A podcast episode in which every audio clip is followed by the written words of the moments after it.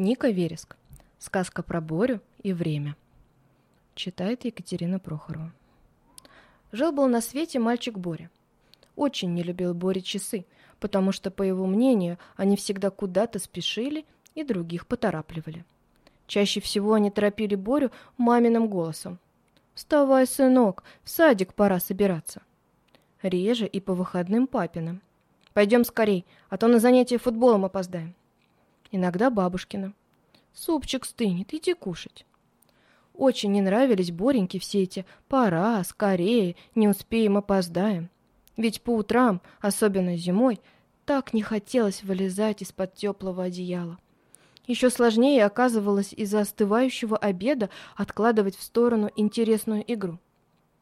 И уж совсем невозможно было всегда на самом, но на самом-самом интересном месте выключать мультик и идти в кровать. Все это Борю очень злило, и он часто ругался с родителями. «Не хочу я вставать в такую рань», — заявлял он маме. «Не буду сейчас обедать, пусть стынет этот суп», — отвечал он бабушке. «Ну и что, что опоздаем на занятия? Ну и пусть не высплюсь, зато мультик досмотрю. Ну и ладно, что магазин закроется» и так далее и тому подобное. Всему свое время старались объяснить ему взрослые. Если ты поздно ляжешь спать, то с утра будет еще тяжелее проснуться. Если ты не выйдешь в садик или на футбол вовремя, то опоздаешь на занятия и пропустишь что-то важное и интересное. Если не сходим в магазин за продуктами до закрытия, то останемся голодные. Но ничто не могло убедить Борю, ведь в ответ он неизменно твердил. Ну и что? Однажды утром Боря дольше обычного не вставал с кровати. Мама уже его и так, и эдак уговаривала, все без толку. «Больше нет у меня времени», — наконец сказала она. «Я и так уже на работу опаздываю. Пусть папа тебя будет». Папа тоже долго пытался поднять сына и собрать в садик, но его усилия оказались тщетны. «Все, я побежал», — сказал он на ходу бабушке, которая была на пенсии и на работу не торопилась. «Твоя очередь его будить». Бабушка тяжело вздохнула и потратила еще час на то, чтобы все же собрать внука в садик. Когда они наконец пришли в группу, все дети уже позавтракали, и опоздавший мальчик доедал холодную кашу. Это было вдвойне неприятно, потому что остальные мальчики и девочки в это время пошли в актовый зал смотреть кукольный спектакль. А Боря начало представления пропустил. Вечером, когда мама забирала Борю из садика, он ей пожаловался – они меня совсем не подождали. Мама в ответ грустно пожала плечами. А вот меня работа дождалась, несмотря на опоздание. Правда, меньше ее не стало, и мне пришлось задержаться в офисе на час дольше. Вот почему мы с тобой не попали сегодня на футбол. «Ой!» — скрикнул Боря. «У нас же сегодня игра с ребятами из соседнего сада. Как же я такое пропустил?»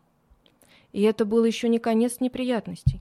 Дома выяснилось, что папу из-за опоздания лишили премии, и теперь Боре не на что купить новый велосипед, а бабушке электрическую швейную машинку, на которой она собиралась шить всей семье новогодние костюмы. «Это все часы виноваты», — разозлился Боря. Он схватил со стола будильник и с силой кинул его об пол.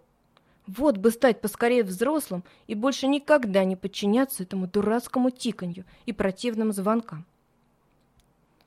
На следующее утро Боря проснулся и первое, о чем подумал, а почему это меня никто не будет? Он встал с кровати и, пройдясь по квартире, не нашел ни мамы, ни папы, ни бабушки. Только на столе в кухне лежала маленькая записка, которая гласила «Уехали на дачу. Твои родители». «Что же это они меня тут одного оставили?» — вслух удивился Боря. «Я же еще маленький». «Какой же ты маленький?» Раздался откуда-то из-под стола тоненький голосок. Мальчик опустил взгляд и обнаружил у своих ног будильник, тот самый, который разбил накануне вечером. Его стрелочки погнулись, стекло треснуло, а металлический корпус был неловко перемотан скотчем, и смотрел он на Борю грустным-прегрустными глазами. «Да, это я с тобой разговариваю», — пропищал говорящий будильник. «Так не бывает», — отмахнулся Боря. «Наверное, я еще сплю и вижу сон». Но тут мальчик увидел свое отражение в зеркале. Он и в самом деле больше не был малышом. За одну ночь он стал взрослым. Ну и чудеса! Немного растерялся Борис, а потом обрадовался. Ура! Теперь мне не нужно по утрам вставать в садик. Никто не заставит меня выключить вечером телевизор. И есть я могу что хочу и когда хочу. Свобода. А потом он зло посмотрел на будильник и добавил. «Убирайся, нечего мне указывать, когда и что делать». Сломанный будильник, тяжело вздохнув, залез обратно под стол. А Боря упал на диван перед телевизором и весь день смотрел мультики. Никто его никуда не торопил, никто не звал обедать, не укладывал спать. И это было одно сплошное удовольствие. До тех пор, пока ближе к вечеру, теперь уже взрослый мальчик не почувствовал, что проголодался.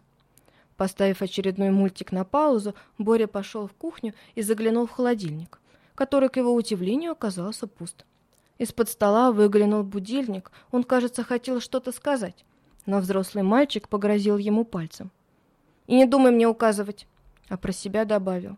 «Я еще не настолько голоден, чтобы идти в магазин. Перекушу пока сухариками». Сказано, сделано. После перекуса Боря засел за папин компьютер и проиграл в него до самой темноты. От этого увлекательнейшего занятия его отвлекло бульканье в животе. Ну вот теперь я достаточно сильно проголодался, чтобы пойти и купить себе что-нибудь поесть. Решил взрослый мальчик и пошел на улицу. А там в темноте моросил дождь, и редкие пешеходы спешили мимо, подгоняемые порывами холодного ветра. Боря быстро дошел до ближайшего магазина и с удивлением обнаружил, что тот уже закрыт. «Как же так?» — вслух возмутился он. Я же есть хочу». Но единственным ответом на его слова осталась надпись на дверях магазина. «Закрыто». Боря отправился в следующий магазин, и в следующий, но повсюду была одна и та же картина. Изрядно промокнув и замерзнув, добрался взрослый мальчик до последнего известного ему супермаркета. «Закрыто до восьми утра», — раздосадованно прочитал он. «И что ж теперь делать?» Немного подумав, Боря вспомнил про своего друга Антошку, который жил неподалеку. «И вовсе мне не придется ждать до утра», — решительно заявил он. «У меня нет часов, и поэтому я ем, когда хочу. Вот пойду сейчас в гости, и там меня Антошина бабушка обязательно покормит». Довольный своей идеей, он быстро зашагал к дому друга.